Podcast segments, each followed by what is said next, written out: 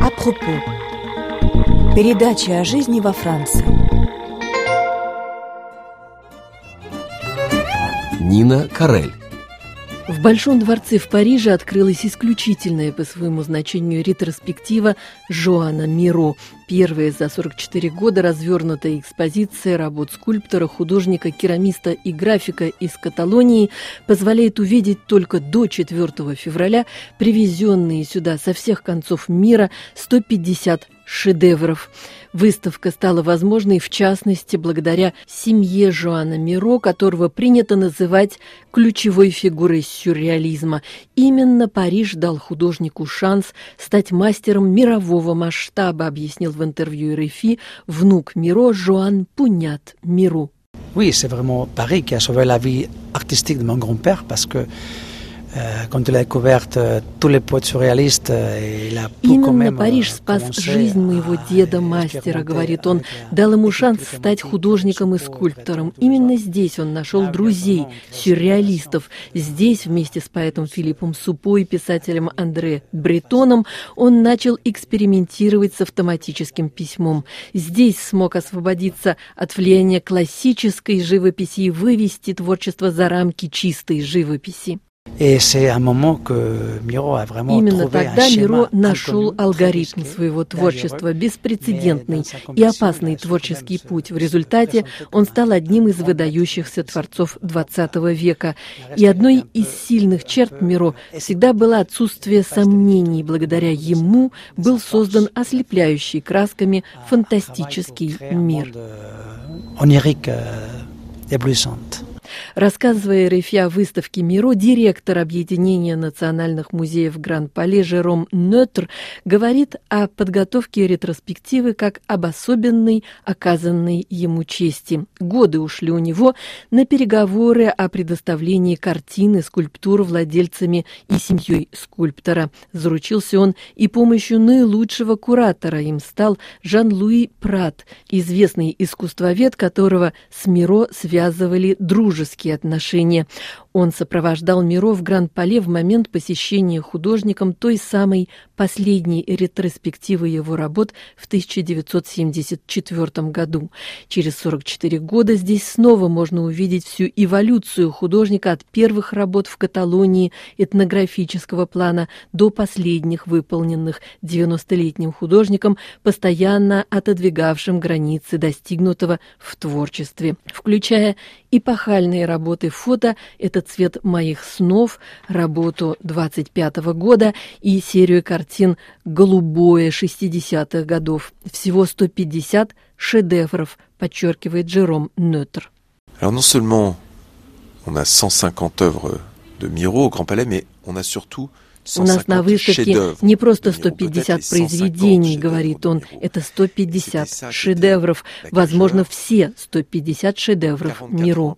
В этом и состояла главная пари. Через 44 года после ретроспективы творчества Миро, которая проходила в Гран-Пале при его жизни, было важно показать новым поколениям этого творца, который играет основополагающую роль в том, чем сегодня является современное искусство. Иначе говоря, мы не можем сегодня понять работы современных художников без обязательного знакомства с творчеством Миру.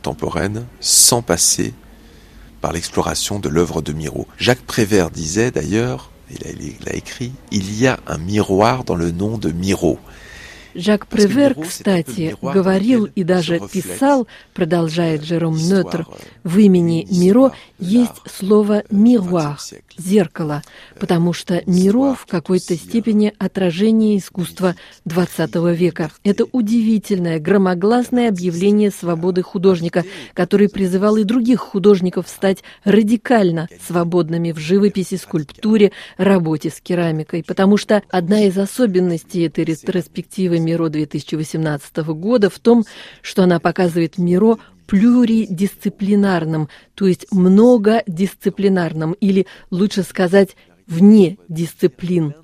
Я предпочитаю этот термин в отношении Миро, который не терпел никаких ярлыков и никаких правил.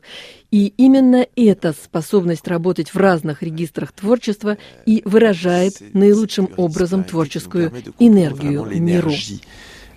Créatrice de Miro, sans cesse renouvelée, toujours Миру постоянно искал возможность обновления, продолжает организатор выставки.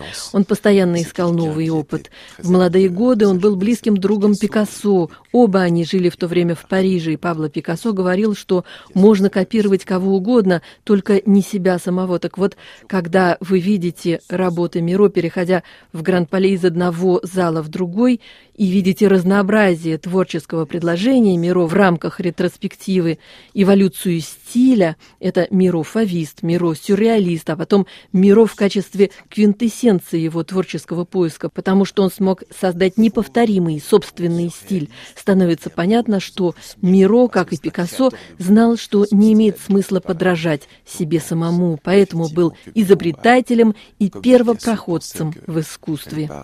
Se copier soi-même et qu'il a été un inventeur, un chercheur d'art euh, toute sa vie. Настоящее творчество не терпит ограничений. В какой-то момент Жуан Миро стал протестовать против ярлыка сюрреалиста, рассказывает его внук Жуан Пунят Миро. Il disait qu'ils euh, ont étiqueté Picasso comme un peintre cubiste et Miro comme un peintre surréaliste. Да, он говорил, что Пикассо окрестили художником-кубистом, а Миро — сюрреалистом, и это было неверно, потому что с момента окончания Второй мировой войны творчество каждого сильно эволюционировало. Под их влиянием появились такие художники, как Полок и Ротко, а Миро в своем творчестве подвергся влиянию японского искусства. Он был в Японии дважды, в 66 и 70 году. Под влиянием японской каллиграфии и живописи его манера сильно изменилась, и благодаря всему этому он смог выйти гораздо дальше, за рамки сюрреализма. Именно поэтому он раздражался, когда слышал, что его опять называют сюрреалистом и пытаются ограничить его творчество сюрреалистической тематикой, потому что он в работе хотел идти дальше, гораздо дальше, чем сюрреализм. Un surréaliste qui limitait sa peinture au surréalisme. Il voulait aller au-delà du surréalisme.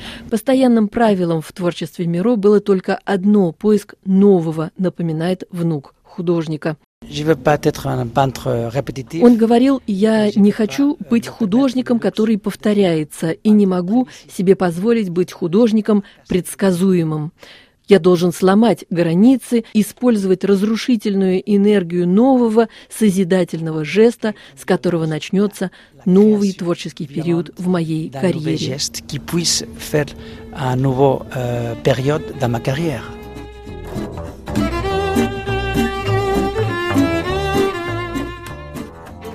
Напомню, о ретроспективе Миро в Гран-Пале рассказали внук художника Жуан Пунят Миро и директор Объединения национальных музеев Гран-Пале Жером Нетер. Ретроспективу Миро в Гран-Пале можно увидеть до 4 февраля.